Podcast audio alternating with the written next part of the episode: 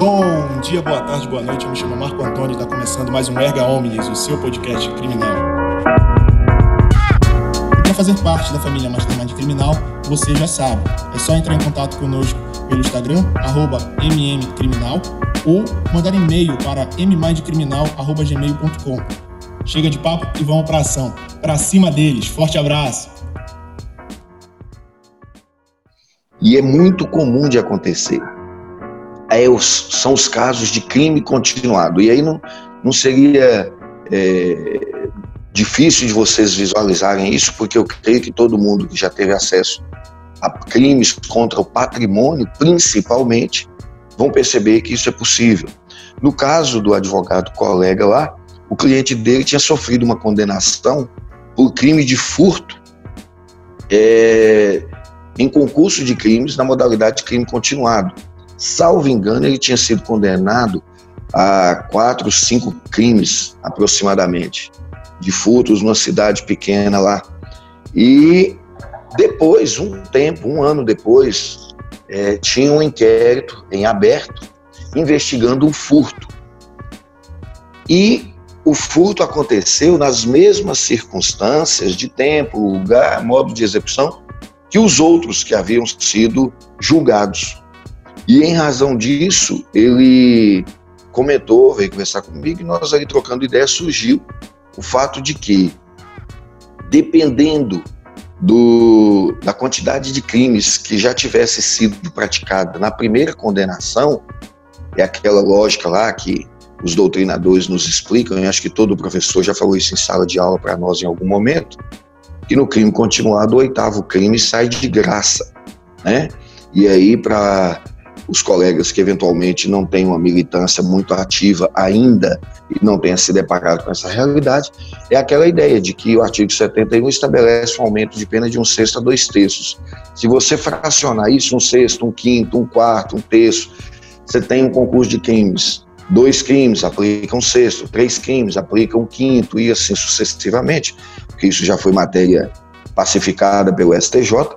Você vai se deparar com a realidade de que sete crimes, dois terços, oito crimes, dois terços, 50 crimes, dois terços. Então, a partir do oitavo crime, não tem como aumentar a fração. E qual foi a lógica? O rapaz tinha sido condenado na primeira vez por quatro ou cinco crimes, eu não tenho ideia.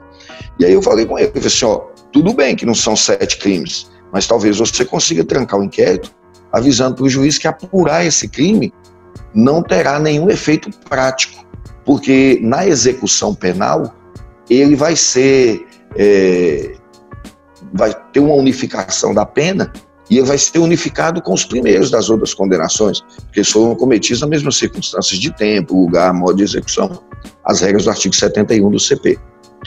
E aí ele tentou, ele ajuizou, ele impetrou um habeas corpus no juiz de primeira instância e o juiz determinou o trancamento da ação por ausência de interesse de agir por parte do Estado no eventual ação penal. Então, eu achei uma situação extremamente interessante e como o colega comentou anteriormente, anteriormente sobre crimes tributários, aplica-se a mesma lógica, porque é muito comum tanto os crimes tributários como os crimes de lavagem de dinheiro serem cometidos nas mesmas circunstâncias de tempo, lugar, essa coisa toda. Então, é uma situação interessante. É, até, até voltando, até voltando um pouquinho aí nessa nessa evolução. Eu não sei como é que acontece aí no, nos outros estados, mas aqui, por exemplo, a pessoa é presa em flagrante, ia para audiência de custódia e o processo ele era distribuído logo depois da audiência de custódia para uma das varas criminais aqui da, aqui da capital.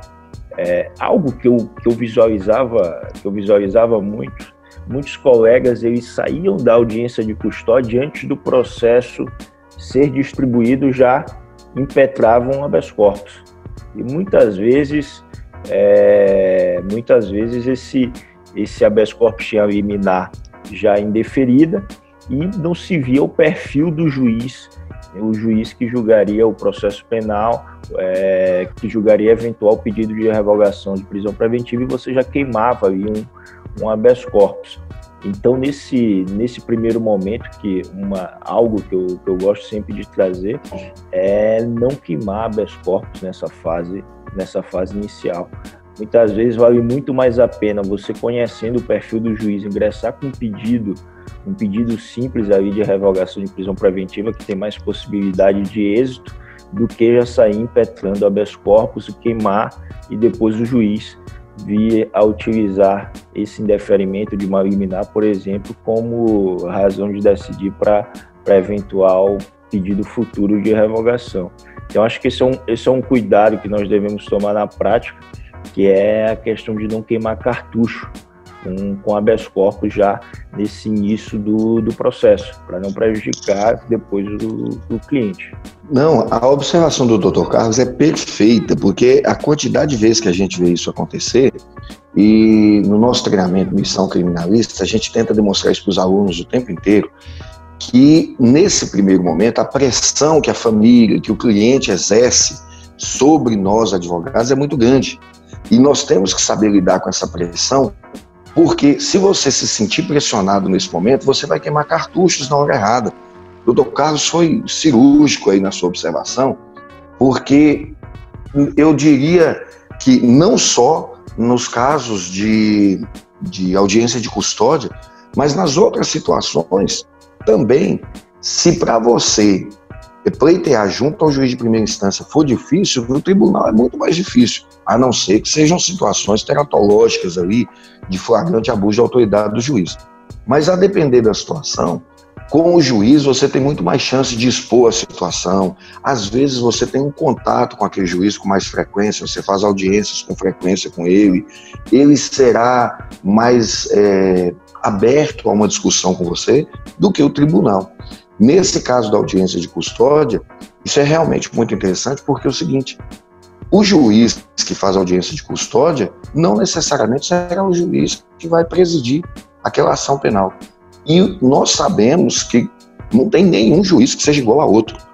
Olha que termina a audiência, você espera distribuir, analisa quem é o juiz. Eu costumo dizer que tem que ter cuidado até se nós temos juiz ali de folga, juiz de férias, tem outro substituindo, o titular não é ele. De repente, o titular é um juiz garantista, é um juiz que vê realmente a prisão como uma medida excepcional. Então, é muito melhor você tentar tranquilizar sua família, seu cliente, expor para ele a sua estratégia, não deixar que ele pense que você está abandonando o processo, tem descaso com o processo. Eu costumo dizer que quando o cliente acha alguma coisa do advogado, a culpa é do advogado, que não orientou o cliente antes dele achar.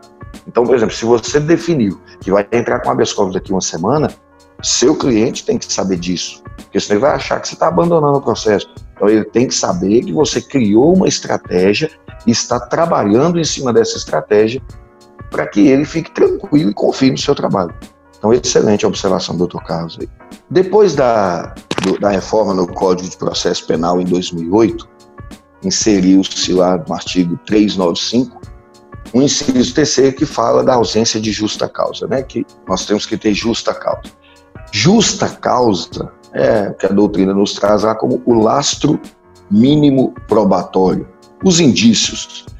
A grande questão é que para a denúncia ser inepta, ela pode se apresentar inepta de várias formas, lá nos termos é, do CPP, lá no início, se eu não estou lembrado agora, acho que 41 do CPP. Agora, é muito difícil você provar essa inépcia, porque na maioria das vezes os juízes agem como juízes inquisidores, entendem o seguinte: não, é, o que não se conseguiu provar agora se prova na instrução. E a questão não é essa, a questão é que a inépcia, principalmente no que se refere à justa causa, ela é a ausência de elementos aptos a deflagrar a ação penal. E o que mais nos interessa hoje em dia, quando a gente discute isso, é a inépcia decorrente da ausência do interesse de agir, e essa ausência do interesse de agir fruto de uma possível prescrição. Eu penso que esse é o ponto principal no estudo de ação penal nos dias atuais. Por quê? Tem situações que está nítida a iminência de uma prescrição, mas o STJ tem essa matéria simulada, e aí eu acho muito interessante porque o STJ é, sumulou que a ação penal não pode ser extinta por uma prescrição em perspectiva. Eu já estou imaginando que vai prescrever e eu não posso encerrar a ação penal. Tudo bem. Alguns juízes e desembargadores, e eu chamo a atenção de um fato interessantíssimo, é do juiz da nona vara criminal da comarca de Belo Horizonte, que eu fiz o pedido e ele acatou, embora não fosse habeas corpus de trancamento, mas tem a ver com a situação. Que eu falei que nós tínhamos um caso de ausência de interesse de agir por causa superveniente.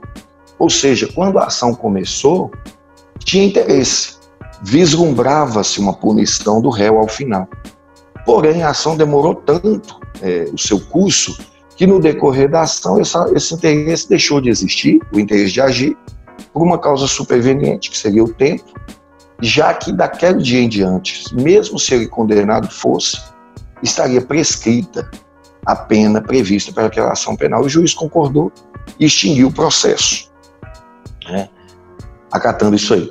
Então, a, o HC impetrado por inépcia da inicial, um dos pontos principais que nós temos que analisar é exatamente isso. Se há interesse de agir do Ministério Público, considerando aí o interesse e utilidade. Ou seja, essa ação é útil, ela vai produzir algum resultado útil no final do processo?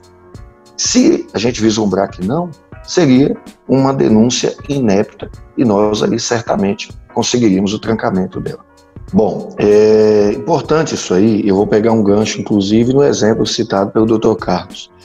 Quando ele fala do e-mail que o delegado mandou para a Defensoria Pública, isso significa o cuidado e o zelo do advogado de observar todos os detalhes, cada letra, cada carimbo, cada data, cada informação que consta ali. E por que isso é importante? Porque quando você senta para redigir um habeas corpus, o que o advogado tem que ter em mente é que ele vai levar ao conhecimento do tribunal algo que o tribunal ainda não leu, ainda não viu, algo que efetivamente chame a atenção do desembargador.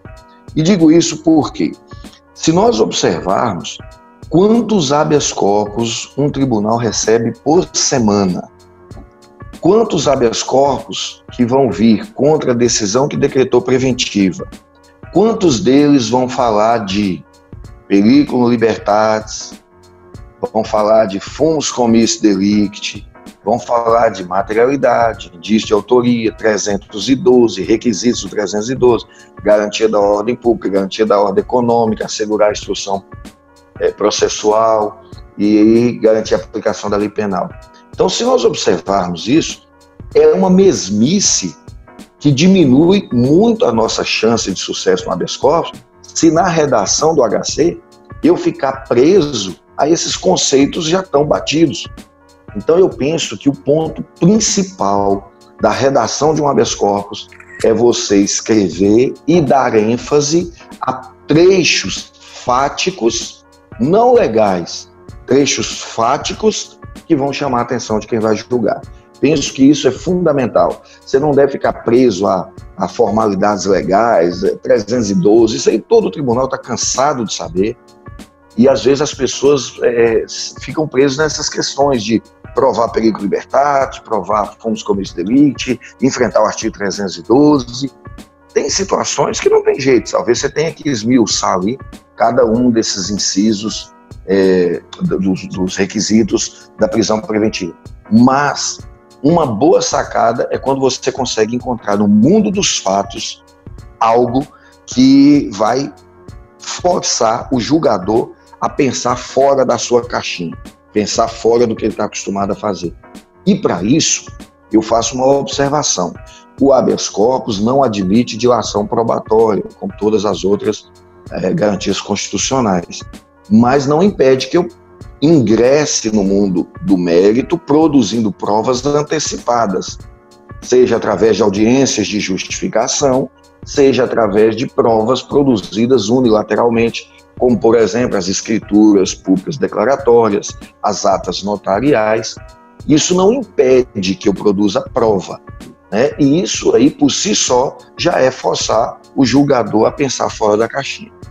Eu concordo, concordo integralmente. O tribunal já, já está cansado. Hoje em dia não, não adianta mais você ficar colocando doutrina, jurisprudência ali sobre a ausência dos requisitos do 312, que o tribunal não, dá não dá a mínima. É, eu também procuro, pelo menos dentro da, das minhas petições iniciais de, de habeas corpus, trazer sempre elementos fáticos. No final das contas, o, é, o que eu percebo é que os desembargadores eles vão, eles têm que se sentir confortável dentro das, das circunstâncias fáticas de colocar o meu cliente em liberdade. Eles não vão ficar analisando teses teses jurídicas, eles querem saber de situações fáticas. Tanto é que tem alguns, alguns habeas corpus, quando vamos dizer o, o meu cliente ele não é muito casca grossa, eu coloco um tópico dos antecedentes necessários, e aí elenco é, elenco ali todas as boas circunstâncias do, do, meu, do meu cliente, até mesmo,